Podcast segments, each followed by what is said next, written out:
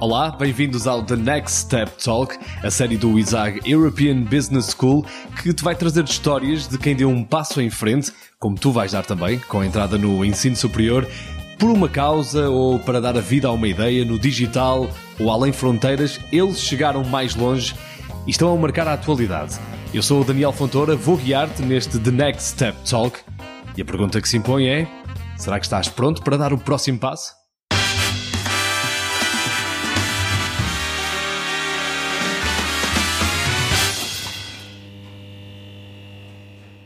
Hoje vamos estar à conversa com uma das caras mais conhecidas do entretenimento, atrevo-me a dizer mundial.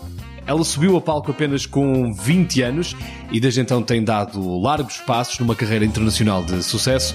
Criatividade, resiliência são duas das suas maiores características e fazem certamente parte da chave do sucesso do Rock in Rio. É claro, quando falamos em Rock in Rio, é inevitável associarmos o seu nome. Neste episódio, damos um powerful step com a Roberta Medina. Roberta, olá, bem-vinda ao The Next Step Talk. Eh, eu há pouco disse que tu tinhas hum, criatividade e resiliência e faltou um enorme sorriso, porque tu estás oh, sempre é com um sorriso. É, não é? Eu acho que estás sempre com um sorriso enorme e isso também é uma das coisas que, que te caracteriza. Uh, Bem-vinda uh, também a este The Next Step Talk. Uh, no episódio de hoje estamos a falar de Powerful Step. É inevitável voltarmos, eh, sei lá, a 20 anos eh, atrás. Eh, se calhar o momento em que assumes o cargo de coordenadora do Rock in Rio, como é que foi esse momento? Era algo que tu já planeavas para, para a tua carreira ou foi o passo lógico no caminho que já estavas a fazer? Eu acho que nem, plane, nem planeava. Primeiro, obrigada pelo convite. Muito bom estar aqui trocando, estar fazendo essa boa conversa com você. Sim. É, primeiro, assim, não planejava, não estava minimamente, parecia que fosse razoável, né? Mas eu vou falar de, acho que o primeiro Powerful Step é, que eu dei, talvez tenha sido quando ainda estava na escola, e me apareceu uma oportunidade é, de participar como estagiária de um, de um evento. Uh, eu nunca tinha trabalhado, foi meu primeiro trabalho de um evento da Disney num shopping, ser estagiária do marketing. Okay. E eu sou muito apaixonada por Disney. E eu fui, eu não fazia a menor ideia do que eu ia fazer, não sabia nada, sabia que era com Disney e para mim bastava. Né? Chega, né? Sim. E, e eu acho que esse foi o primeiro powerful step, porque Uh, e fazer uma coisa assim, tipo, eu tinha uma paixão que estava me mexendo, que era o Mickey, né? Mas, mas foi fazer qualquer coisa. Eu, eu, eu queria, eu tinha muita vontade de começar a trabalhar cedo, eu simplesmente fui, mesmo sem fazer a menor ideia do que eu ia fazer. E a parte mais incrível é que eu ali que descobri que era apaixonada, que a minha paixão é fazer eventos. Né? Não foi. É, eu, o, meu, o primeiro Rock in Rio eu tinha sete anos, o segundo Rock in Rio eu tinha doze. Eu não tinha a menor consciência do que isso era, do que era fazer. Para mim, aquelas coisas brotavam ali, né? Aquele palco, aquela luz, assim, não tinha, não tinha menor entendimento do que significava. E foi nesse primeiro trabalho que eu entendi que a gente tem que planejar, né, sobe o som, desce. Aquilo me deu a clareza do que é fazer um evento e eu ali me apaixonei por esse caminho. Diferente da conversa que acontecia na minha casa, que meu pai é um homem completamente apaixonado por comunicação. Né? Hoje, pronto, já estou lá um bocado por esse lado, mas mas a minha paixão original foi fazer eventos. Então, quando anos depois, é, aí depois desse primeiro trabalho, eu acabei fazendo outro trabalho, depois acabei indo trabalhar com meu pai, era um movimento meio natural. Uhum. Confesso que tentei uh, me convencer, convencer a ele a me ajudar a me convencer que eu não queria ficar o tempo todo na empresa familiar, eu tinha pois, muita vontade. seguir o teu próprio caminho e, e... Não, era o, não era o ponto de seguir o próprio caminho. Eu achava e continuo achando tá bem? Eu acho que podia ter feito, sem nenhum prejuízo nada do que veio depois. Mas pronto, a vida caminhou desse jeito e sou muito grata por isso. Mas eu acho que a gente conhecer outros olhares, outras formas de fazer, é, enriquece imenso. Então eu acho assim, alguém que hoje queira trabalhar no Rock in Rio, não, tenha, não seja assim, não tem um dom muito específico em uma determinada área, eu acho que rodar por todas, eu acho uhum. que é a uhum. riqueza disso, porque depois, quando você vier escolher o seu lugar, você é um parceiro de trabalho de outros departamentos muito mais rico, né? E com muito Já sabes mais o que é que acontece nos outros lados, tens noção das coisas. Eu acho que um olhar amplo é, é muito enriquecedor. Então, anyway, o que então, no susto, ele, quando começa, então, a, eu não gostava do Rock in Rio, eu não queria que o Rock in Rio acontecesse. Os primeiros foram muito difíceis para minha, para minha família, para o meu pai. Porque ele não estava em casa, que... não é? Não... não, porque foi um mega prejuízo. Ele perdeu tudo, ele bateu a cabeça no chão, ficou doente, aquilo foi muito difícil para ele. Construiu uma mega marca, estamos aqui hoje conversando por causa disso, mas o preço foi muito alto, né? Então, fazer a terceira edição depois de duas que não tinham feito muito sentido, apesar do mega sucesso, mas pessoalmente não tinha assim, não parecia ter feito muito, sucesso, muito sentido. não fazia o menor sentido. E aí, só que a terceira edição ela volta com uma motivação de usar o mediatismo do Rock in Rio para falar de mundo melhor. Uhum. Aí ele me convenceu, pronto, pegou meu ponto fraco e me convenceu e eu fui lá, entrei para, né, comecei, ok, bora, isso vai acontecer, não tinha a menor possibilidade de fazer aquilo parar de acontecer. E, e no susto, ele, é, meu pai, então, numa reunião grande de atribuição de funções, diz que eu vou ser coordenadora de produção do Rock in Rio. Eu falei, ah, pirou, bicho, não tem menor. fazer, mas eu tinha coordenado, assim, umas coisas, outros projetos, e na verdade nem exatamente coordenando, né? Porque eu, por ser filha, por ter uma posição privilegiada e por ser por ter uma atitude, isso tem, eu sei que tem a, tem a minha parte nessa história, de ter muita atitude, de falar o que eu penso, né, de, de confrontar ideias. Então eu, eu comecei a coordenar naturalmente, não é que ninguém me deu um cargo de coordenação nos projetos antes do Rock in Rio. Eu fui fazendo. É, e já que o povo não se, não se colocava, eu me colocava e pronto, aquilo foi sendo colocado. Mas quando, mas era diferente de fazer um Rock in Rio eu nunca tinha produzido a sério coisa nenhuma, né? Certo. Então, como eu ia coordenar uma coisa que eu não sabia o que era? E ficava nas tuas costas, não é? Tudo. Tu, não, fica, assim, tudo. Então, qual é, qual no é sentido parte, de se, se falhasse, não é? Tu eras a coordenadora. É. Eu era coordenadora, eu tinha essa responsabilidade, mas eu tinha maior, a melhor equipe do Brasil internacional trabalhando comigo. Uhum. Então, a verdade é que eu tinha que tomar as decisões com eles, mas eles tomavam as decisões, partilhavam comigo e eu tinha que fazer entre A e B algumas decisões, né? Tinha que aprovar pagamentos, etc. Mas se disser que era eu que estava fazendo, claro que tem muito de mim ali, mas tem prioritariamente o talento, o conhecimento daqueles profissionais que estavam reunidos. E eu acho que é o que marca a minha carreira até hoje, porque é, hoje eu sou líder de projetos, mas, bicho, eu prefiro que, que a equipe se mexa, eu prefiro que, que a equipe decida junto, né? Eu, eu sou bem mandona quando precisa ser, gosto de tomar decisão. Eu acho que eu fui treinada, na verdade, minha história foi toda para tomar decisão, né? Já que eu não tinha conhecimento, eu estava sendo sempre exposta a cenários, aprendendo certo. com o conhecimento do outro e tomando decisão em cima daquilo, né? Olha, sentiste que o facto de seres eh, filha do teu pai te obrigou a, a, dar um bocadinho mais, porque as pessoas ah. podiam sempre achar, ah, ela está aqui porque é filha, não é? Uh... Olha, o que as pessoas achavam, eu não sei, Daniel, mas eu achava isso. Então eu sempre dei certo. muito mais do que aquilo que eu olhava para o lado e via as pessoas dando, né? E aí tem um senso também de dono, né? Então juntou o fato de ser filha com um senso de dono, nível de preocupação de dono, que hoje é uma coisa que se pede para os profissionais. Uhum. Né? O profissional que consegue acolher a empresa com o mesmo sentimento de dono, de proteção, de preocupação, de não desperdício, né? de otimização de recursos o chamado vestir a camisola, não é?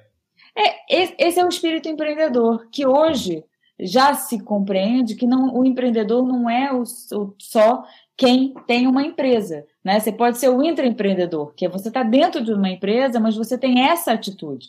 E esses profissionais se destacam largamente dentro de um grupo de trabalho, uhum. porque eles começam a puxar é, o tom da conversa, né? Então eu acho que para mim acabou sendo isso, sendo filha, sendo dona, aquilo bah, exponenciou a milhões e pronto, o senso de responsabilidade, de cobrança foi muito forte. E achas que esse foi o maior desafio quando, quando chegaste a, esta, a este cargo de coordenação ou qual é que foi o maior desafio eh, que enfrentaste quando chegaste lá? Olha, eu sempre tive uma característica, e acho que a ignorância ajuda, então é muito engraçado, né? Eu, eu não, não pretendo ser especialista em coisa nenhuma, porque eu acho que a posição de, tem muito conhecimento, mas assim, nesse limiar entre o que, o que as pessoas também sentem, para você fazer projetos de comunicação é muito bom você estar tá mais próximo da onde o seu público daquilo que ele também sabe, daquilo que ele pode compreender. Senão a gente assume que a pessoa entende e não quer dizer nada, né? Mas é, eu acho que, para mim, o maior desafio, desafios foram, foram muitos, Sim. mas eu acho que os pessoais foram maiores, assim. Eu acho que, primeiro, a responsabilidade que eu sentia de que se eu fizesse alguma besteira, era em nome do meu pai que a besteira saía, eu não era ninguém, né? Uhum. É, e eu não tenho problema de assumir a besteira para mim. Agora, a besteira cair no colo de alguém é muito ruim, né? Então, isso para mim foi muito difícil. É, e a outra coisa foi que o peso foi tão grande daquela responsabilidade que eu, por nove meses, que foi o tempo de, de preparação do festival aquele ano, foi tudo decidido muito em cima, uhum. e a gente estava construindo uma nova cidade do rock, foi tudo muito louco. É, aqueles nove meses eu me isolei do planeta e eu, quando voltei, né, quando acabou o Rock em Rio, eu percebi que eu tinha dado uma zerada, assim, porque eu não falava, eu falava assim, talvez com duas grandes amigas, mas ninguém, né? Então, mas também trouxe uma foi um choque perceber que tinha tudo ficado on hold enquanto eu tinha me enfiado nove meses ali, mas também foi uma grande oportunidade de eu a gente cresce carregando um monte de pacote social que a gente herda ao longo da nossa infância. E a gente muitas vezes não abre mão, a gente não para para olhar se a gente está carregando o que a gente quer né? É porque é uma escolha ou que a gente carrega porque é automático. Sim. E aquele momento foi um momento muito rico de fazer novas escolhas, né? De dizer, ok, já que já está zerado, quem é que de fato eu quero que esteja no meu dia a dia? Okay. O que eu quero fazer? Né? É aula de dança, é capoeira, é o quê? Quero trabalhar nisso, não quero trabalhar nisso. Então foi assim um momento muito intenso, mas muito desafiador, né? De você ter ali uma página, mas mega oportunidade. Podia ter deprimido, mas não, peguei Sim, exato. Né? Ficar sem é... amigos, não, não sei o que é que aconteceu neste não, tempo. Podia ter deprimido, era, acho que tinha dois, duas possibilidades. Deprime, eu pego a oportunidade da página em branco e começo a reescrever. Acho que foi isso que eu fiz. E por isso também é que eh, estás onde estás e, e dás esses passos que, que, fazem, que fazem sentido. Uh, um momento que, que, foi importante também para, para a marca do Rock in Rio foi quando em 2004 um, atravessas o Atlântico né? e, e abres portas ao Rock in Rio Lisboa pela primeira vez.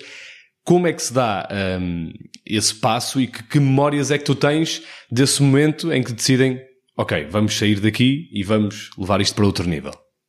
Então, acho que muitas coisas. Primeiro, que se, pensar, se perguntar se foi planejado, calculado, é, mega business plan, não foi nada disso, né? Isso foi eu acho que tem, uma frase que meu pai fala muitas vezes, mas não sei se, é do John Lennon, uma coisa que fala: a vida acontece nos intervalos daquilo que você planeja. E o Rock in Rio Lisboa foi exatamente isso. Né? Era, um, era um, um jovem luso brasileiro, mais uns amigos portugueses que queriam trazer o Rock in Rio para cá, que ficaram correndo atrás da gente não sei quanto tempo, e depois dessa, da terceira edição no Brasil, é, a gente ia fazer uma quarta no Brasil, mas acontece 11 de setembro em Nova York uhum e para todo o mercado internacional, e o contrato que estava basicamente assinado com a American Online vai abaixo, e aí nasce esse gap e aparece Felipe Reznikoff com o Gandariz, com seu povo atrás, dizendo, olha, Rock em Lisboa, né? E aquilo parecia não fazer o menor sentido, apesar da nossa vontade de internacionalizar o projeto, mas a gente não estava nesse momento ainda. E aí foi, assim, uma provocação do gênero, quase para despachar. Marca lá com o presidente da Câmara que se a gente conseguir, né, se tiver uh, o compromisso da Câmara de, de, entregar determinadas características, a gente vai. Bom, a gente achava que eles não iam marcar, em duas semanas estava marcado e até hoje estamos aqui conversando. Exato. assim que se desenrolou. Agora, mais uma vez, é, não pensar demais e alguma ignorância, ignorância no bom sentido, foi para mim esse o, o salto, porque então veio meu pai achando que ia fazer uma reunião e voltar para casa, ficou dois meses. Começou já a fazer as parcerias com o Grupo Renascença, com a SIC e correr atrás de patrocinadores, que era o passo inicial, depois da Câmara, né, é, concordando. Claro. Garantir, garantir que havia pessoas a apoiar também. E aquilo foi fluindo, quando deu, ele veio em janeiro, foi ficando, quando veio em maio, diz, agora vem para produzir. Eu, tá bem, eu vou para produzir. E vim. Não, não conhecia o país, não conhecia nada, não conhecia ninguém, mas vim para produzir bem. E, e, e, eu acho que é isso que, se, se, tem uma característica minha que eu acho que é bacana, é isso, vai. Vai. Né? Vai lá, eu vim fazer uma é, tarefa, você não vim me mudar, né? Eu me mudei é depois. Né? Tu, e aí eu passei pela cidade e resolvi ficar e mudar a minha vida pessoal, mas eu só vi, eu vim fazer uma tarefa, era fazer um Rock in Rio É, isso de não pensar, isso do, do, estavas a dizer do, às vezes, um, eh, não pensar, não é? De ser inocente e, e, e vai, se calhar dá-te muito mais, um, eh, ou seja, tens menos amarras para poder é, fazer as coisas e não pensas demasiado, simplesmente Exato. vais, vais e fazes. Exatamente. E acho, acho que às vezes é isso que é preciso. É, eu acho que a gente, a gente diz muito, e, e hoje a gente está num mundo muito planejadinho, né? Uhum. Muita explicação, muito business plan. É. E aí a gente, a gente, brinca, e de novo, meu pai, que é um grande revoltado com os, com os, com os com excesso de economiquices em volta das coisas, excesso. E às vezes, quando você pensa muito financeiramente, você esquece a criatividade, que é o que vende o seu produto. Né? A criatividade, é a inovação, é o que faz a diferença. Depois, financeiramente, você tem que encaixar aquilo, não é financeiramente para vender o produto, né? Então ele fica louco. E ele brinca assim que hoje em dia nunca se teria, se fosse para hoje, não se inventava lâmpada, porque não havia PowerPoint que explicasse aquilo, né? então é verdade. Então, eu acho que tem uma hora árabes, que não tem explicação para tudo, não tem segurança em tudo, né? É, agora, se tem alguma coisa dentro de você que diz que é o caminho, ixi, não é assim Vai. que a gente namora, casa, não sei o quê. Então, é. a gente também resulta um pro resto. Dessa, dessa impulsividade para o trabalho também, né? Olha, e nessa edição do, do Rock in Rio, na primeira, em 2004, tinhas alguma expectativa que se tornasse a marca em Portugal que, que hoje é o, o Rock in Rio? Nenhuma expectativa. Eu estava fazendo aquela tarefa. O que certo. vinha depois daquela tarefa não era. Assim, a gente mal tinha planejado estar em Portugal, que quiçá dar continuidade, né? E a gente falava, era engraçado, porque o, o Rock in Rio até então, até chegar a Portugal, ele tinha acontecido em 85, 1985, 1991, intervalo de seis anos, 2001, dez anos depois da segunda edição. Então, não existia na nossa cabeça um Rock in Rio de dois em dois anos. Então, quando a gente falava de, de repente, quem sabe, da continuidade, era tipo quatro anos depois, uhum. né? O que para o mercado não, não fazia sentido na época. Para os nossos patrocinadores, quatro anos era um gap muito grande para fazer sentido. Então, a gente, em negociação com eles, ficou nesse intervalo de dois em dois anos. E acabou que isso mudou a vida do Rock in Rio radicalmente, porque o fato da gente poder ter uma cadência. Foi a primeira vez que o Rock Rio virou uma empresa. Não uhum. era só um projeto que acontecia pontualmente. Virou uma empresa, começou a ter equipe fixa. Então, quando você consegue investir em talento, você consegue evoluir em planejamento, em criação, em evolução de, de processos construtivos. Evoluímos imenso por poder ficar de dois em dois anos e aí ficamos em Portugal de dois em dois anos, por dez anos, até levar o Rock in Rio de volta para o Brasil de novo. Né? Os brasileiros ficavam danados. Vocês fazem Rock in Rio em Portugal, Ciúmes, no né? Brasil. Era muito engraçado. Seus traidores. Né? Melhor elogio que eu já ouvi para o Rock in Rio é seus traidores. Vocês levaram o Rock in Rio embora. Não, não, não levaram. Foi só ali uma pausa para reorganizar. Para, para Ao contrário, voltar. Portugal levou o Rock in Rio de volta para o Brasil. Sim. Eles têm que é agradecer. Isso, é isso. Olha, e a equipa do Rock in Rio, tu disseste que, entretanto, quando começaram a fazer dois em dois anos, criaram outras condições, tiveram uma equipa fixa. A equipa é, é muito grande. Um, não só a fixa, mas depois também os voluntários e as pessoas que vão entrando em cada, cada edição. Como é que tu geres e lideras tantas pessoas? Porque depois é, há diferentes personalidades muito talento em simultâneo, muitas expectativas uh, e, ainda para mais, se calhar muitas nacionalidades, porque depois cruzas Brasil, Portugal e outras pessoas, se calhar de outras nacionalidades que trabalham. Como é que tu geres isso tudo? Então, hum. parte boa. Eu, eu, eu, boa revelação. Eu não sou muito boa em fazer essa gestão. Não, não é o meu talento. Né? Eu sou, eu acho que o meu talento está em juntar peças, em juntar talentos, em provocar ideias e acho que, né, ir botando fogo para as coisas acontecerem. Eu acho que o meu talento é esse. Não é a gestão de pessoas o meu talento. Então, o que ao longo do tempo a gente foi fazendo é ter uh, executivos fortes que têm esses uhum. talentos para poder fazer a gestão mais no dia a dia. Né? Então, o que eu faço é muito a liderança dos processos criativos, das tomadas de decisão, dos caminhos para onde o projeto faz. Mas, por exemplo, aqui em Portugal e muito no Brasil está tá, tá mais dividido. Nós somos aqui 33 pessoas na equipe permanente, chegamos a 8 mil uh, trabalhando no evento. No Brasil, já somos perto de 100 permanentes e chega a 25 mil pessoas trabalhando. Então, são realidades muito diferentes. Hoje a gente tem, e o que a gente foi fazendo é que a gente tem executivos por área, uhum. é, que eles fazem a gestão das equipes. Então, a relação comigo é mais dos, dos diretores, né? E eles fazem a relação no dia a dia. Eu acho que eu sou mais intensa, assim, na, na, na relação. Acho que eu sou gentil, acho que tenho um olhar humano, que tem horas que a empresa isso dificulta imenso. Acho que é por isso que eu também não tenho muito talento nessa área. Eu sou muito sensível ao que acontece com o outro. Tem uma hora que na empresa você não pode ser tão sensível. Então, eu, a partir de determinado momento, eu tive que abrir mão dessa parte. E foi uma das descobertas que eu fui fazendo ao longo do tempo, assim. Ai, liderança, liderança, liderança, parecia que tinha que liderar tudo. Eu falei, não, cara, mas eu não tenho talento nessa área. E quando a gente não tem talento e se impõe numa área, a gente atrapalha, né?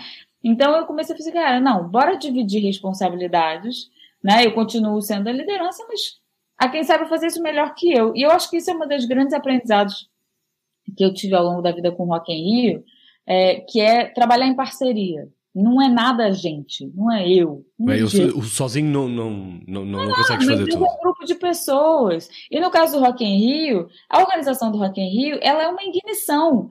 Mas as peças são os patrocinadores, são os media partners, são os fornecedores, é o público, é o artista todas essas peças têm que estar felizes, têm que estar na mesma intenção, têm que desejar tanto quanto você que aquilo corra bem, que aquilo seja bom para eles. Certo. Porque aí é que corre bem, né?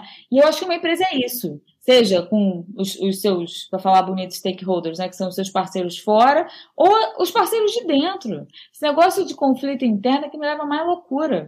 Né? Agora, acontece, porque somos bichinhos, nós somos bichinhos estranhos em seres humanos, né? A gente não é um bichinho fácil né? E, e, as nossas vidas influenciam o nosso humor, o jeito que a gente está no dia, né? E, e o tempo.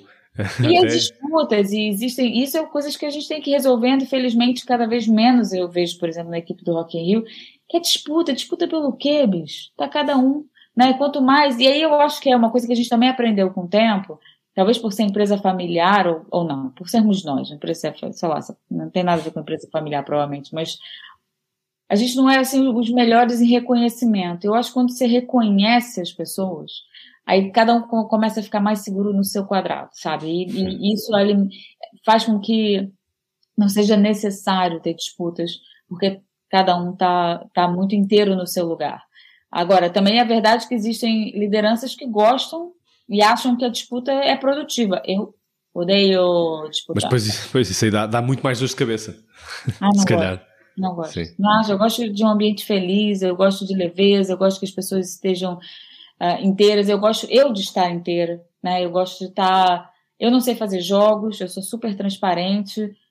Bicho, eu não, não quero, não, assim, nem da maquiagem, nem trabalhando. Eu não quero fingir que eu sou um personagem para ter que ficar tão preocupada para ver se eu estou cumprindo a tarefa do personagem que depois eu não sei mais quem ele é. Exato, né? depois já esqueces de, de ti e da, da, verdadeira Roberta, né? Exatamente. Exatamente. Olha, tu tens, além deste de Rock in Rio e, e dos projetos que estão associados ao Rock in Rio, a Casa de Pedra, agora é, é, outro projeto, é outro passo também. Uh, o teu Brigadeiro Gourmet uh, LX uh, também é outro projeto que, que, que está na tua vida neste momento quais são os próximos passos? Porque estes já foram uh, passo, a Casa ainda de Pedra ainda está. Sendo. Já foram, pá. Sim, é, já, já, já deste o passo, já deste o passo de começar a, a fazer a, eh, a, Casa de Pedra e, e, os Brigadeiros também. Portanto, agora é só uh, consolidar as coisas uh, e, e, pôr, se calhar pôr mais cá fora. No caso da, da Casa de Pedra ainda não, não deu para fazer grandes grandes eventos porque pandemia, não é? Mas é, são estes os teus próximos passos?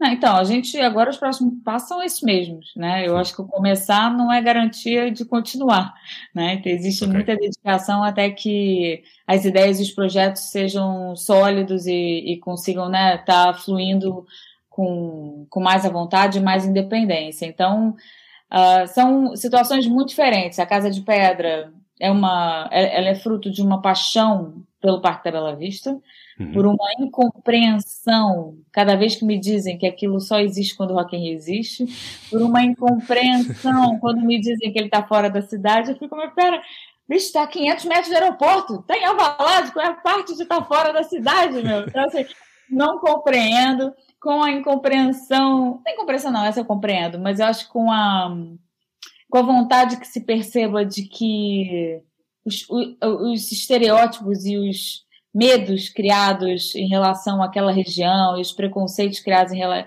àquela região Cara, não faz o menor faz sentido. sentido. É, é um, é um bairro super pacífico, cada bairro tem as suas características, é um, é um mix de perfis de pessoas riquíssimo.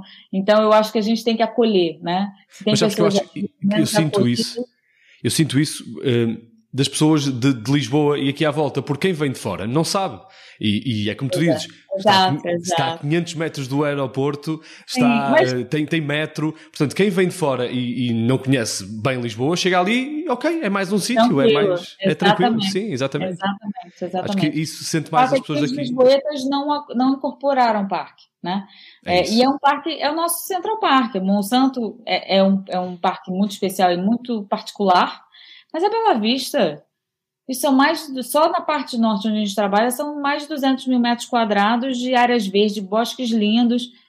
Como é que não se usa para qualidade de vida é brutal, né? Sim. E eu acho que a gente conseguindo dar uma revitalizada no parque, a gente também acarinha e acolhe, traz impacto econômico para aquela, aquela região uhum. que, que merece que né ser não pode ficar esquecida também. envolvida dentro da cidade é. né então eu tenho essa fixação eu e uma grande grande parte da equipe e a gente então com a câmara foi uh, combinando assim a gente foi pensando muito entendendo o que, que faltava para as pessoas poderem frequentar o parque a gente lá em 2016 chegou a conclusão 2011 que isso começou mas falta alguma infraestrutura de um café de uma água de uma casa de banho então Vamos trabalhar nisso. O Rock in Rio, através das contrapartidas que oferece, né, que tem esse acordo com a Câmara, reformou toda a, uma casa em ruínas que estava ali na entrada do parque. Construímos uma outra casa para a equipe de parques e jardins para que eles pudessem liberar essa estrutura. É, e a casa é incrível. É incrível, aquilo é muito especial. E aí a gente tentou arranjar operadores da área de restauração para começar a botar a casa funcionando. Bicho, aí, aí era isso. Não, mas isso aqui só existe quando o Rock in Rio existe. Mas não me... Cara, aí depois de algumas tentativas, não tá bom. Então vamos nós. E a nossa equipe de F&B, né, de, de alimentação, alimentos e bebidas, que faz a operação do Rock in Rio, falou assim, cara, bora. E eles montaram a operação, não é o nosso core business, não é a intenção que seja, é uma operação que está feita assim, mais minimalista, mas deliciosa. Tem um chefe ótimo, receitas ótimas, para fazer um almoço leve, para fazer um piquenique, para aproveitar aquele parque lindo. Para quem quiser fazer um jogging no parque né, e brincar com as crianças, com os cachorros, tem parque de cachorros para aquelas áreas de treinamento. Sim. Então, quem quiser aproveitar o parque, hoje tem ali um local onde dá para fazer um xixi, né, onde dá para tomar uma água, tomar um café, sentar para ler um livro. A gente vai, a gente está trabalhando para poder ter o Wi-Fi gratuito também no parque para quem quiser estudar e trabalhar ali. Cara, vai fazer, a, a, tenho certeza vai fazer bem o coração de muita gente. Então esse é um projeto que a gente ficou muito preso por conta da pandemia, né? A gente ia começar, chegamos a começar no delivery, mas pronto, não, não deu para fazer a abertura. A gente vai abrir agora no dia 3 de maio. É, e, e, ele tem muita coisa, a gente tem que descobrir como é que, como é que vai acontecer. O que eu sei que tem muita gente aí, o que, que a gente quer fazer? Levar programação cultural para poder atrair o público. E tem uma galera super é, mergulhando com a gente. Quem quiser, tiver ideia, quiser levar é, ideias ali para Casa de Pedra, queremos ideias. Okay. A gente tem todo o equipamento de som, luz, vídeo pronto para fazer streaming, para fazer o que quiser ali dentro, tá super bonito. Então queremos é parceiros para irem fazer coisas boas por ali. Então, então sai, onde é que vão às tuas redes? Imagina que alguém está a ver isto e diz: Eu tenho uma ideia, quero apresentar. Pode ir uh... na rede da Casa de Pedra mesmo. É okay. É Casa de Pedra. Tá então, bem. mergulha por lá e pode mandar, mandar ideias. Então, já estamos angariando bons parceiros, a gente já já vai montar aqui um momento de anúncio com eles. E então tem muito trabalho ainda para ser feito. A gente não sabe como é que vai ser a reação, né? O que, que vai rolar, o que, que não vai rolar. A gente, em paralelo, está montando uma outra operação para. Pra... Estamos vendo se a Câmara acha boa ideia a gente montar uma operação ali de usar a Bela Vista como um palco a céu aberto para nessa fase onde a indústria precisa retomar, precisa trabalhar, é, que a gente possa ter um espaço privilegiado e seguro, porque é a céu aberto, com todo o distanciamento social que seja necessário, etc. Então a gente está vendo se, se a gente está em conversações com a Câmara para ver se, se a gente monta essa operação também em paralelo à Casa de Pedra. Uhum. E, e a Brigadeiro Gourmet foi uma, foi uma aventura, é uma aventura entre amigos, numa vontade de estar junto, de uma amiga que criou essa marca em Londres e que estava nessa batalha também da pandemia se reinventando e fora que é delicioso. e são brigadeiros, sim, e é, tu gostas. É, isso é só um detalhe, né? Mas, no, mas no fundo é mais, é mais uma coisa para te ocupar. Já não tinhas coisas suficientes, é. ainda foste arranjar mais mas, um... é, mas a verdade, Daniel, é que se fosse num ano normal de Rock in Rio, provavelmente não, não teria feito, né? Então, nasceu... Então, mas, como é que agora conjugas, não é? Como é que agora conjugas uh, uh, o Brigadeiro com o Rock in Rio quando isto começar em velocidade cruzeiro, quando vais fazer Portugal, quando vais fazer Brasil, quando tens os teus bem, filhos e tens. Tiver correndo bem, bicho, dá tudo certo. Você junta equipe, junta força e, e o bicho vai. Okay. Nós somos quatro sócios é, na Brigadeiro, né? Somos quatro amigos fazendo essa aventura. É, um, é uma área que eu não entendo bulhufas. Então, eu estou fazendo coisas que eu nunca fiz na minha primeira empresa. E vocês vão achar isso cômico. Eu, eu, eu, eu me relaciono com o pessoal da contabilidade, não entendo nada daquilo. Eu tenho que fazer o controle financeiro da empresa. Porque é uma.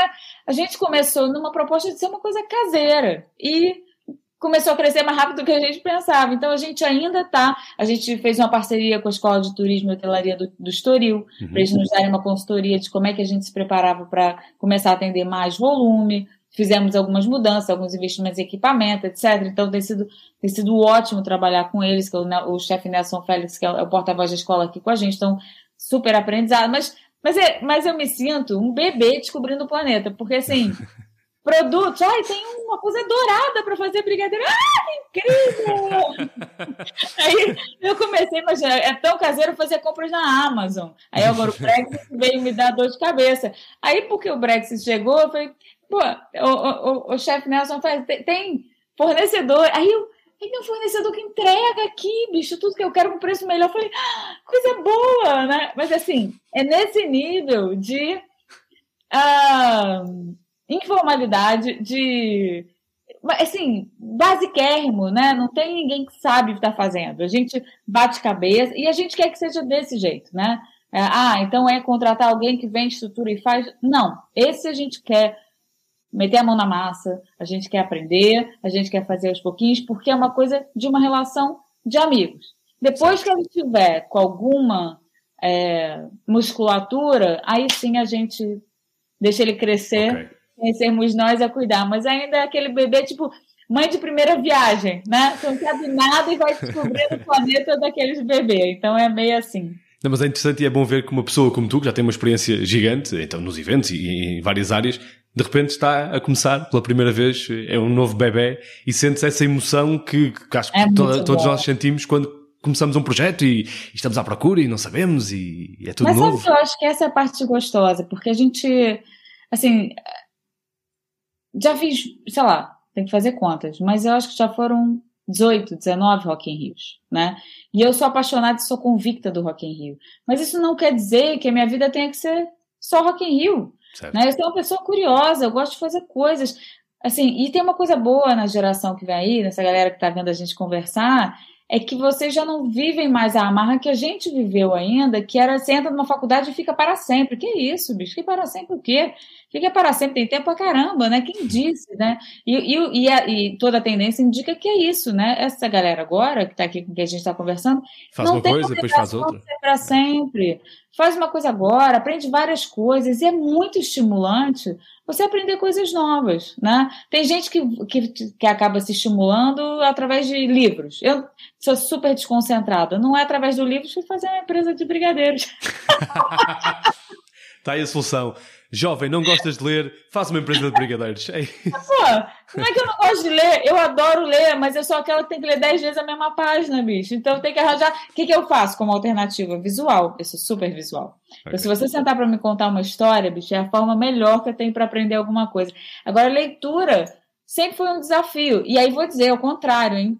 Eu acho que o meu maior desafio por leitura, que eu já sou criativo e fico viajando, mas mas eu acho que o fato do meu percurso escolar, e foi uma coincidência, porque tinha turmas ao lado que tinham muita leitura e eu, sei lá, não sei explicar por que a minha turma, não, por in, lá, não teve tanta provocação de leitura, e isso acabou não me ajudando a eu criar o hábito e ter mais facilidade de contrariar uma dificuldade natural minha, né? Eu acho que a leitura é. Certo. Nossa, é um mundo. Cada vez que eu consigo mergulhar num livro e, e entro até o final dele, aquilo é nossa, uma realização e a gente cresce imenso, né? É muito bom. Sabe o que eu fazia para estudar? Eu tinha que ficar com o livro na frente, pegava um lápis e ficava mexendo aqui, mexia no cabelo aqui. Só que a minha sensação é que a minha, a minha, a minha cabeça ia pro nível do lápis, aí botava o cabelo aqui. Aí ela ia pro nível do cabelo e eu botar a música. Pra ver se eu tapava os buracos possíveis de onde é que ela ia parar. Bicho. Eu não consigo estudar com música, não consigo, porque se a música começa a tocar, eu só estou concentrado na música. Não consigo. É, não. Então a gente tem que criar estratégias. Eu tinha que é. tapar buraquinhos para não fugir, para poder olhar. Olha, é, é, tu, tu estás habituado a tomar decisões, não é? Já disseste, e és é. uma verdadeira líder, uh, mesmo decisões difíceis. Vamos pedir-te que tomes aqui algumas decisões. É um jogo que nós okay. gostamos de jogar chamado Passo ou Passas. Saber tá. se tu dás aquele passo ou não.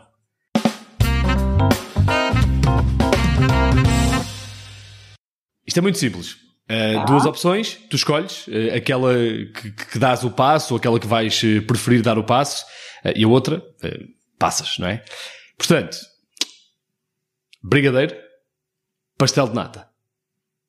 Brigadeiro, né? Eu tenho que escolher o brigadeiro é que eu dou o passo, não é isso? Como é que eu faço? É isso, é isso, é isso, é isso. É isso. Brigadeiro, é isso. sem dúvida. Certo. E eu não sou muito boa de pastel de nata, não. Já podíamos ter conquistado. Essa é a parte que não virou português ainda. Não, exato. Ainda está no brigadeiro, exato. Então. Rock ou bossa nova? Rock. Ok. Muito bem. Liderar uma eu equipe. Amo bossa nova, mas rock. Sim. Liderar uma equipa ou deixar a equipa liderar?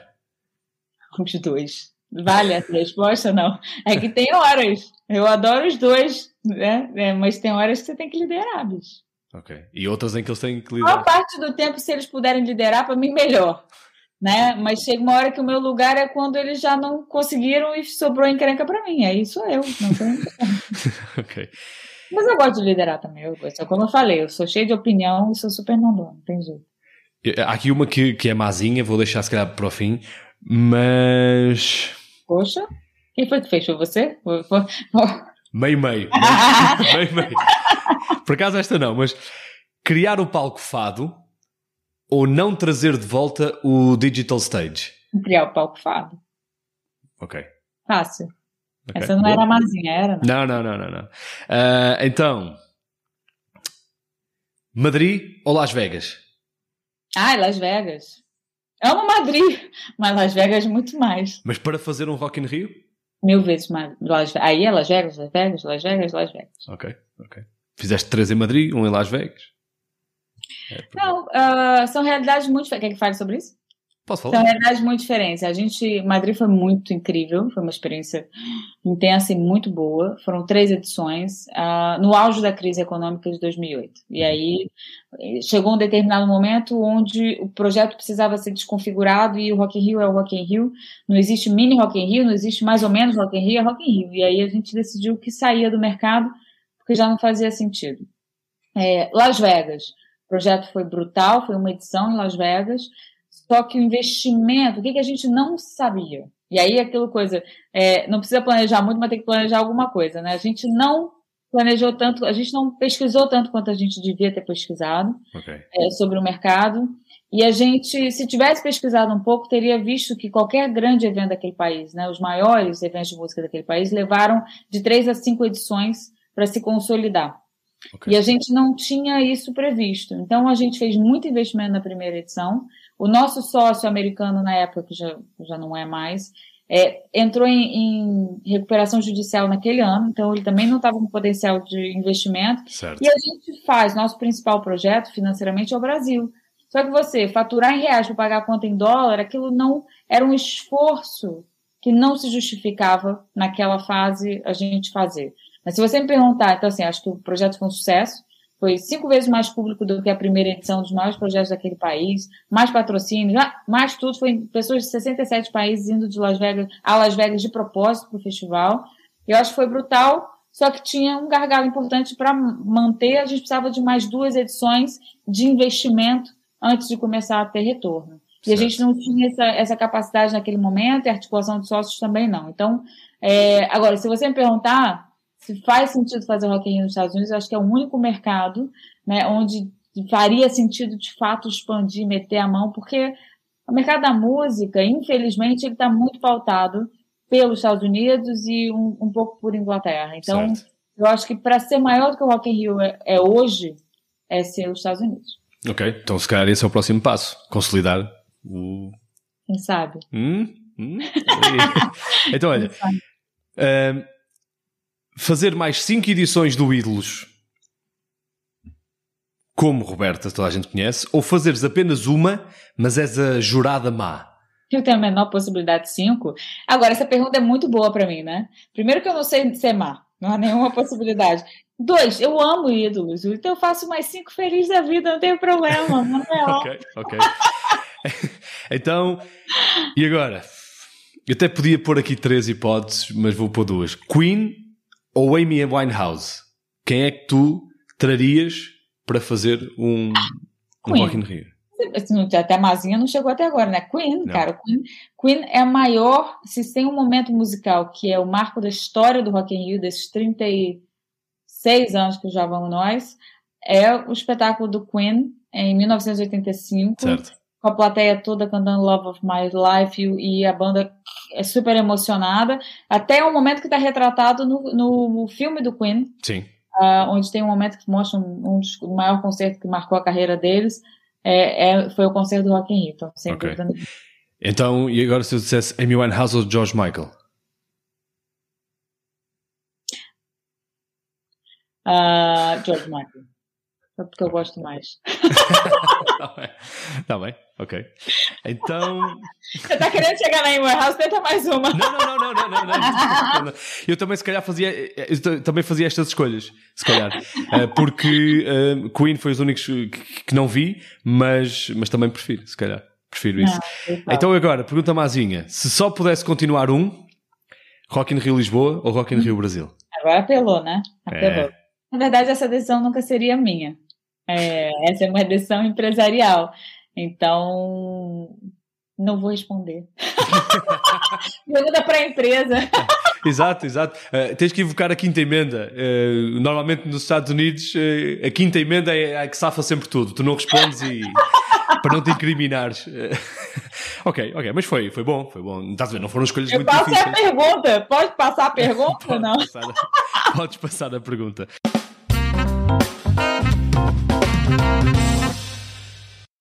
Continuamos a conversa com a Roberta Medina neste The Next Step Talk.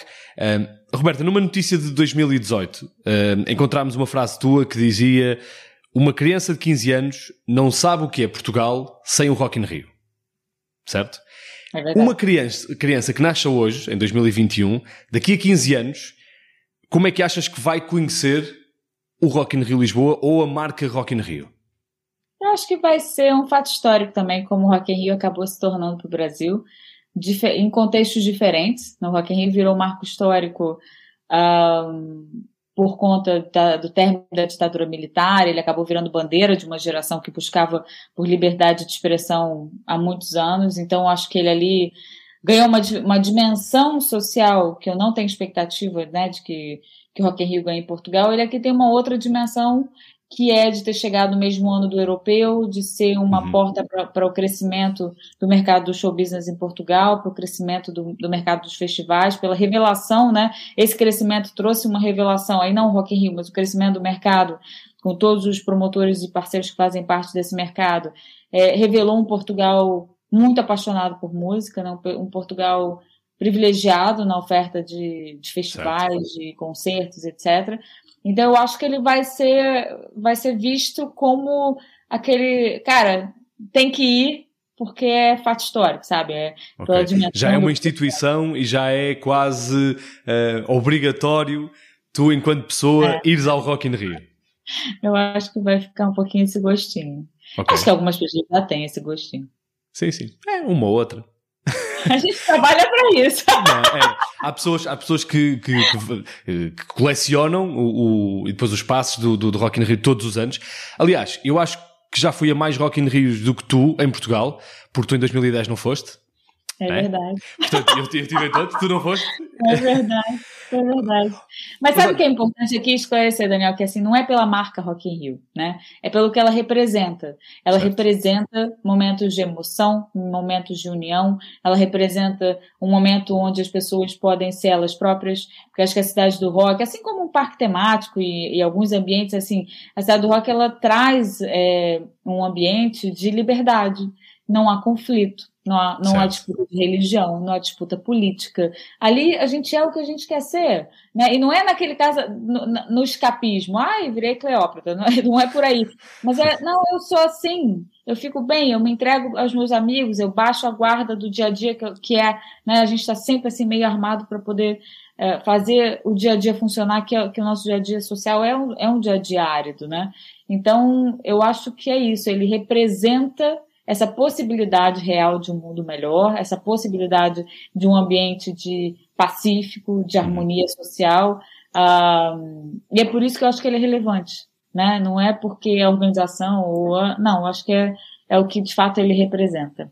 E é isso que as pessoas também acho que sentem quando vão ao Rock in Rio, essa liberdade, essa, esse poder sair do, do dia a dia e da, e da rotina. Uh, estávamos a falar do futuro do Rock in Rio. Vamos também falar do futuro das pessoas que estão uh, a ver uh, esta conversa. Certamente muito jovens que querem estar no ensino superior. E se calhar vamos também falar um bocadinho para eles. E para isso vamos juntar à conversa o professor, o professor Henrique Pires, que é subdiretor do ISAG European Business School. Um, o professor já está aqui. A maravilha da tecnologia. Um, um, cada um no seu, no seu lado. Um, professor, bem-vindo a este uh, Powerful Step. Muitos jovens Olá. querem dar este passo em direção ao ensino superior e que fatores é que devem pesar uh, na, na, escolha de, de um curso uh, ou de uma instituição de ensino? Porque eu acho que esta é, a grande dúvida e as pessoas ficam muito baralhadas, há muita informação. o que é que é mais relevante? Olha, antes de mais, muito obrigada pela vossa conversa, que foi animadíssima e que de facto acabou por dar aqui muitos elementos, muitos fatores para uh, as razões, enumerar as razões porque os jovens devem fazer uma escolha de um curso superior e, e uma instituição de ensino, não é? Uh, a Roberta falou, falou logo aqui no início da oportunidade que surgiu muito jovem e, e, e, portanto, o que eu diria é que tem que aproveitar as oportunidades que vão surgindo. E essas oportunidades eh, derivam das vossas paixões, das vossas, do vosso gosto, dos vossos interesses e também um bocado das vossas competências, não é? Daquilo que eventualmente sentem-se mais à vontade a fazer, não é? E é da, da, do aproveitamento dessas oportunidades que depois vão fazendo as vossas escolhas ao longo da vossa vida. E, no fundo, um curso superior, uma instituição de ensino, é uh, uma opção. E as opções eh, têm que ser tomadas ao longo da vida, como vimos nesta conversa, foram sendo tomadas uma série de decisões, não é? Eh, é evidente que umas podem ser sempre mais acertadas, outras menos acertadas, mas tem que se tomar essas decisões, fazer essas escolhas ao longo da vida, não é? E de facto, eh, eu, eu o que diria era que os fatores que o, que o, que o jovem atualmente tem que, tem que ter em consideração é de facto aquilo que o apaixona, aquilo que lhe toca, não é? Aquele, aquele, aquele elemento que o faz mover para a frente e o faz uh, ir em direção a algo, motiva, não é? Uh, e de facto, uh, aqui é, é, importante que ele tome essas, essas iniciativas e, e, e, vá fazendo as suas opções, e para isso ele tem que experimentar, tem que fazer experiências. Atualmente há muitas oportunidades eh, que, que podem, ou por, por um part-time, ou por um voluntariado, que pode fazer e que pode ir, digamos, escolhendo, fazendo as suas opções, as suas escolhas, não é? Experimentando, no fundo. Experimentando essas experiências que vai tendo e que o vão poder orientar na escolha que faz posteriormente do seu curso. Isso é que é importante. Uh, a Roberta disse uma coisa que me fez lembrar uma frase que há muitos anos um professor meu disse, que é, de facto, o diploma é uma licença para aprender. Isto é, nós temos um curso, fazemos uma opção e ele não é para a vida toda, é, é, é, é, a licença para nós começarmos a aprender algo e a fazer algo e a poder uh, pô-lo em prática, não é? E depois a vida vai se encarregando de nós irmos direcionando para onde mais nos, uh, a vida nos proporcionar, não é? Sim, e às vezes também. Diz, eu posso, Daniel, contribuir, porque assim, para mim foi, foi, só não foi mais difícil porque eu tinha começado a trabalhar e, e sem querer descobrir a minha paixão.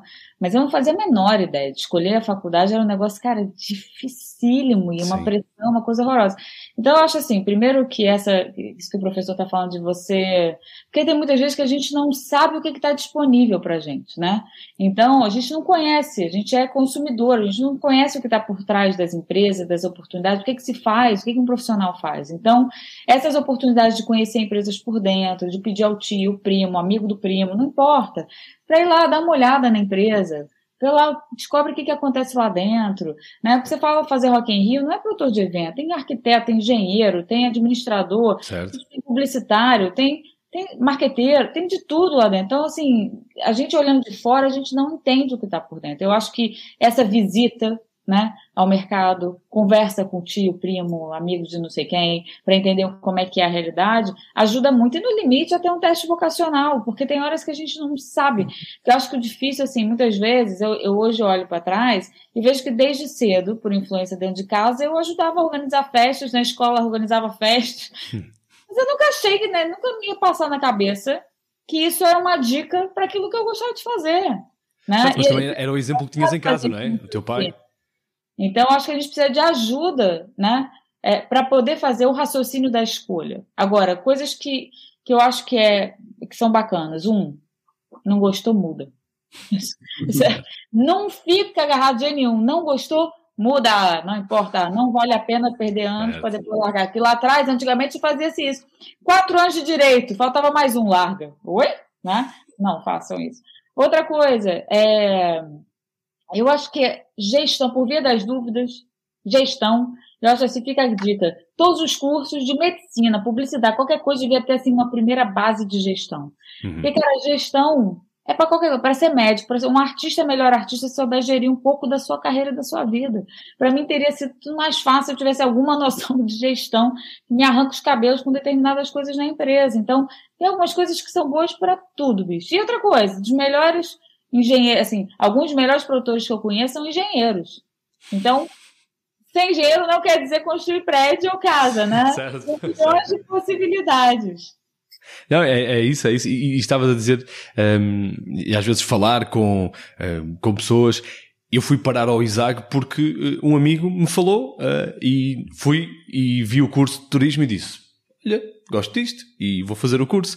Uh, e acho que às vezes é, é, às vezes esta, esta conversa ou esta troca de ideias ou experimentar ou, ou, ou pesquisar às vezes um bocadinho uh, e hoje em dia a informação está disponível e, e, as pessoas conseguem aceder facilmente à informação. Acho que isso às vezes também pode fazer um bocadinho a diferença.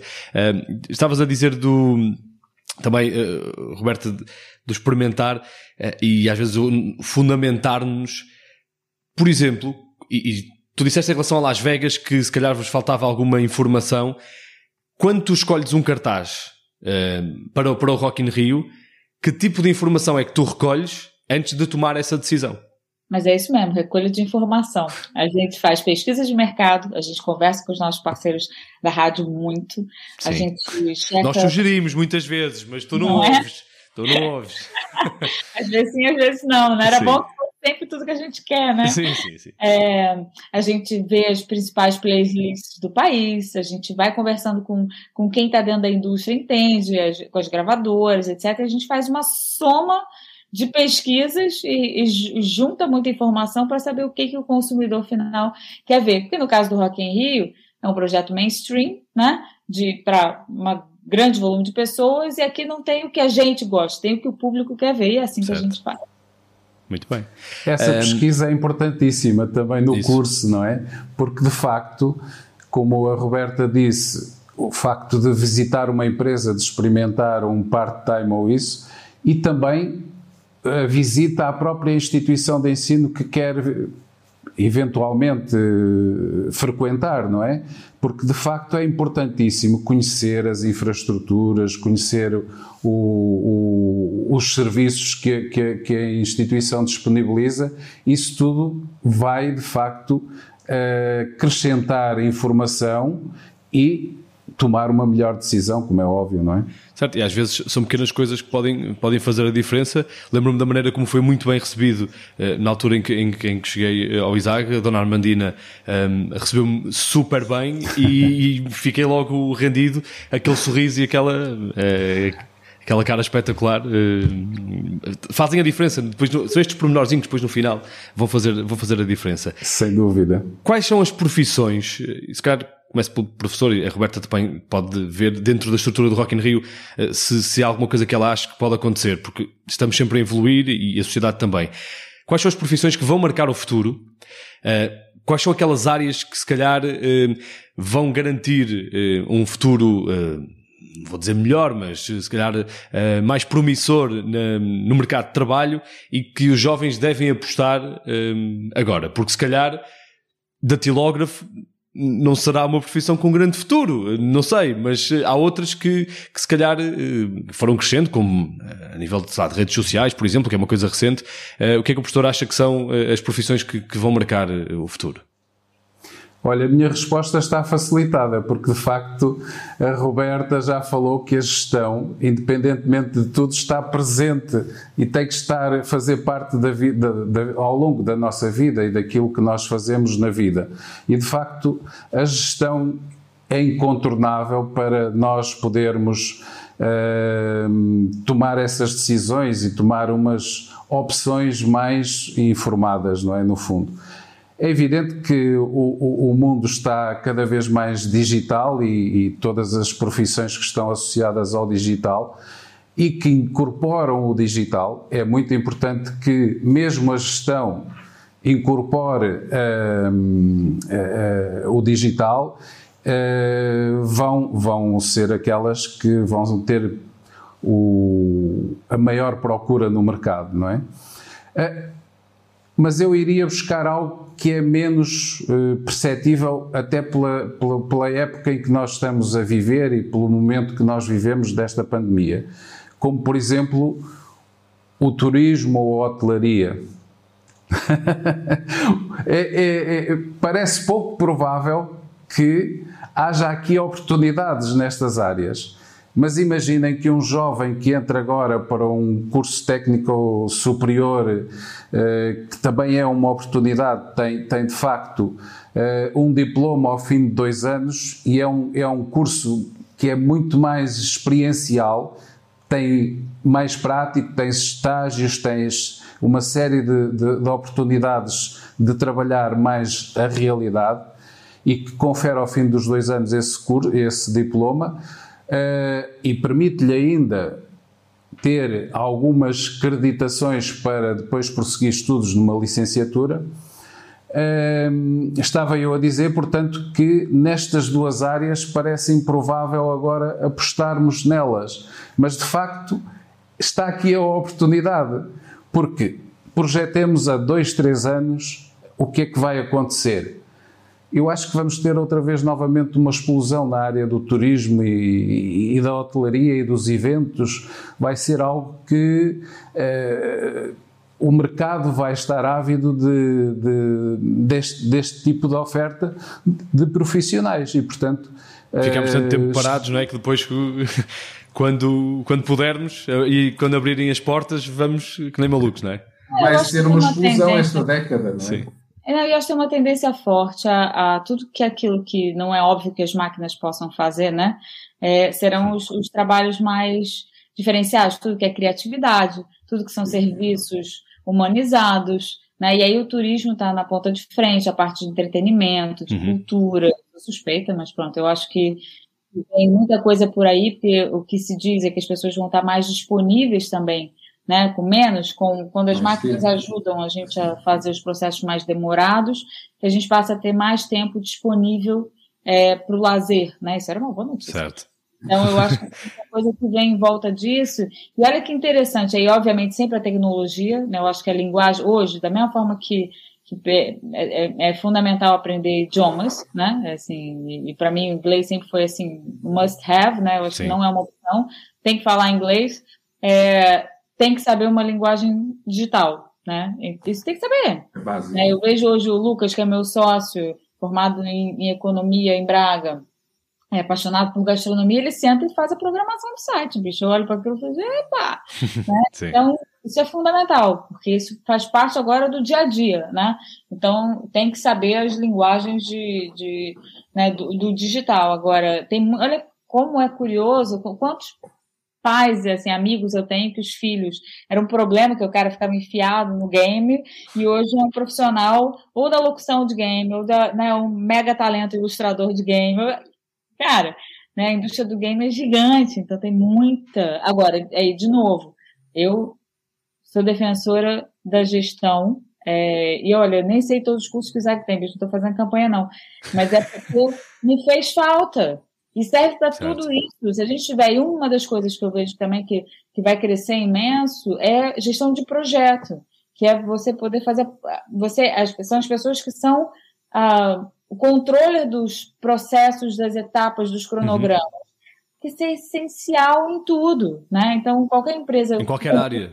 dimensão, se você não tiver um bom planejamento, nossa, aquilo é uma loucura. E eles ajudam pra caramba a organizar, documentar, ver o que, que falta no processo, alertar, olha, peraí que esse prazo está vencendo. Então, essas pessoas, para mim, hoje em dia, são valiosérrimas, né? Para o Rock toda a diferença trabalhar com elas. E como é que tu vês os jovens uh, nesta área eh, de, em, que tu trabalhas, do, do, dos eventos ehm, de entretenimento? Como é que tu vês uh, os jovens que procuram integrar esta área e, que, e que vêm com ideias? O que é que tu achas que os caracteriza mais? Qual é assim a, aquela característica que tu vês hoje em dia, seja nos voluntários, ah, seja empreendedora, isso sem dúvida. A galera que quer trabalhar na, na minha área, né, que são os eventos em geral, tem assim né, fogo no olho, né? É, Para não dizer noutro sítio, mas sim. Muita vontade de fazer as coisas acontecerem, muito animados, muito otimistas, mas são pessoas com muita atitude para frente, né? Não ficam esperando as coisas caírem no colo,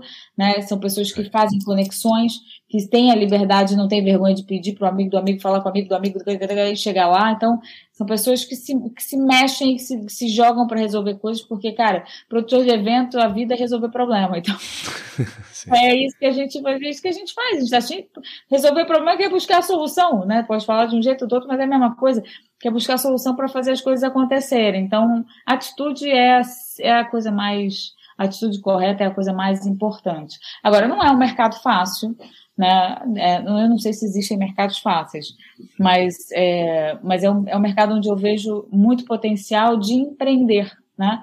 Okay. É, não necessariamente é fácil achar emprego, mas é muito fácil de empreender. Porque aí você consegue montar negócio à medida do seu tamanho de risco. Muitos negócios funcionam em pequena escala, uhum. né, na sua base de contatos. Depois, para ganhar dimensão, é uma outra é uma outra etapa, mas é isso. Começar, eu acho que é a parte mais difícil. Se correr bem, você ganha musculatura para investir mais um pouquinho. Corre bem, né, investe mais um pouquinho. É o que a gente está fazendo com a Brigadeiro, né? Certo, a Brigadeiro é não foi uma empresa que nasceu para você meter um cheque e sair, virar as costas. E é muito interessante, porque, ah, então deu certo, então vamos mais um pouquinho, agora espera mais um pouquinho. Então, é gostoso fazer assim. Acho que não precisa ter receio de empreender, porque vai do tamanho que você quiser. Ok. Há também uma parte importante que o ISAG eh, proporciona, eh, para além das aulas, né? ir ganhando experiência com os estágios, e estávamos a, a falar há pouco também desta experiência do, do ir ver um local de trabalho, experimentar qualquer coisa diferente.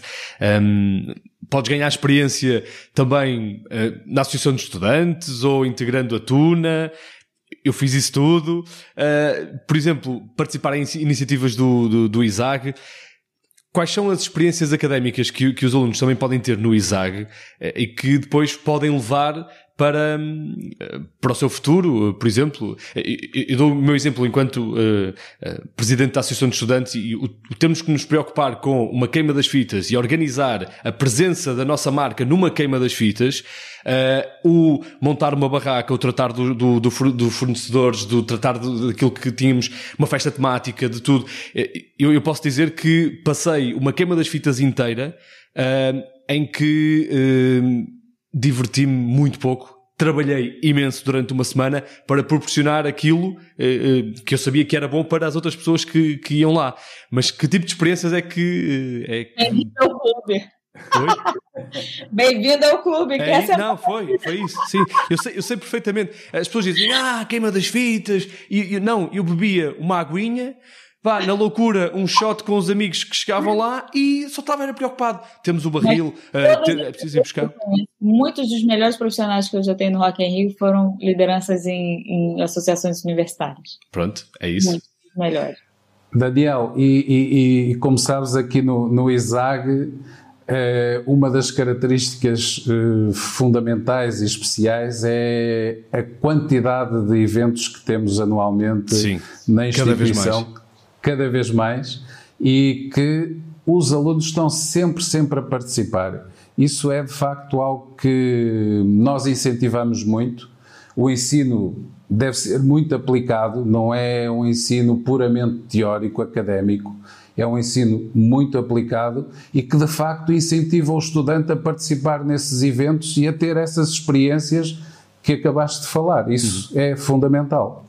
Sim, o Isaac também está presente em, em vários eventos, eh, seja através da análise de dados, eh, seja através de, de, de outro tipo de, de, participação. E assim, nós sabemos, tudo bem, que há muito trabalho, mas há sempre ali um espacinho ali no meio, em que às vezes dá, dá para, para aproveitar. A Roberta, eu sei que a Roberta trabalha muito e já vi várias vezes em ação, mas nem que seja no último dia, Roberta, há ali um espaço em que Não, dá para aproveitar eu só fujo, em geral, quando eu não estou muito, muito exausta, eu fujo para ver o último concerto.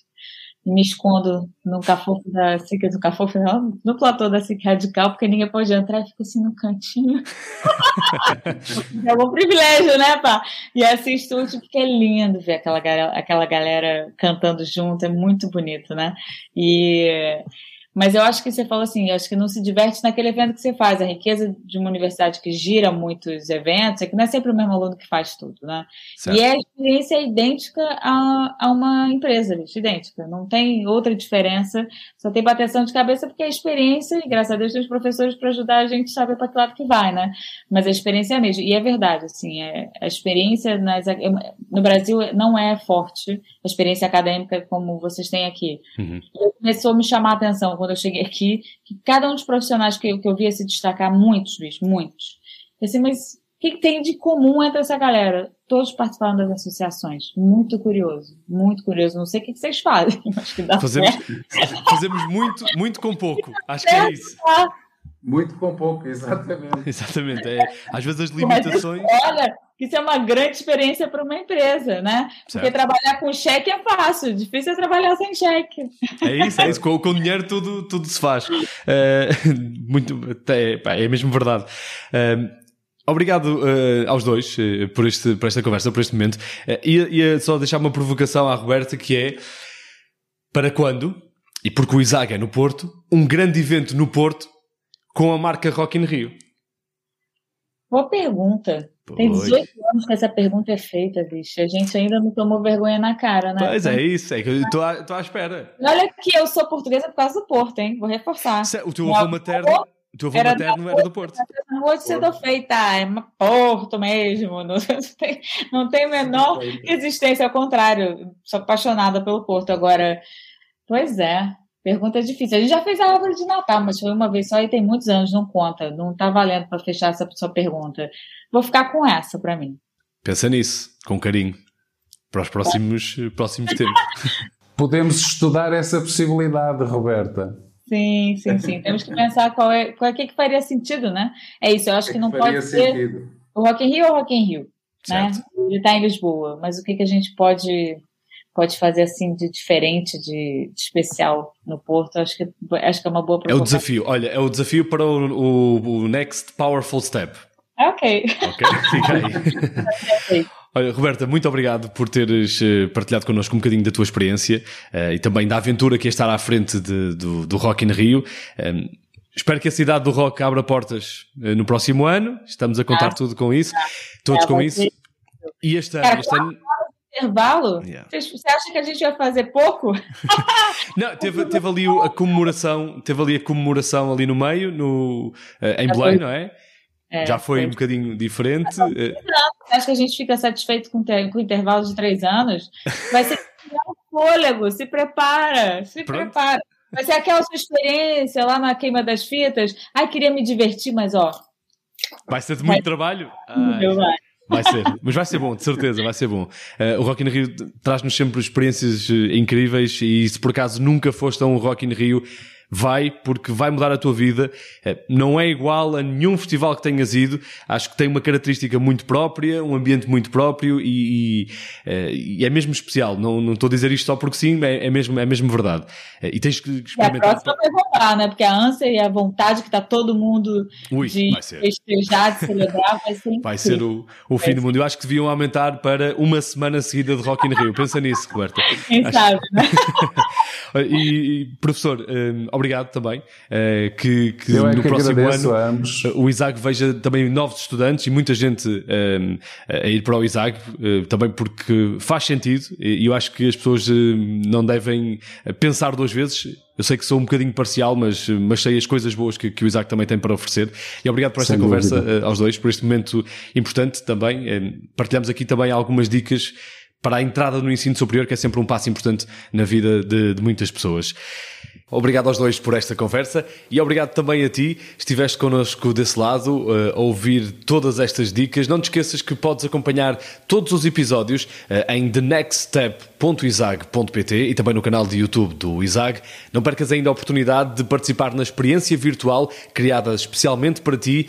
Lançamento a 1 de maio em thevirtualexperience.isag.pt. E terminamos com a pergunta de sempre: será que estás preparado para dar o próximo passo?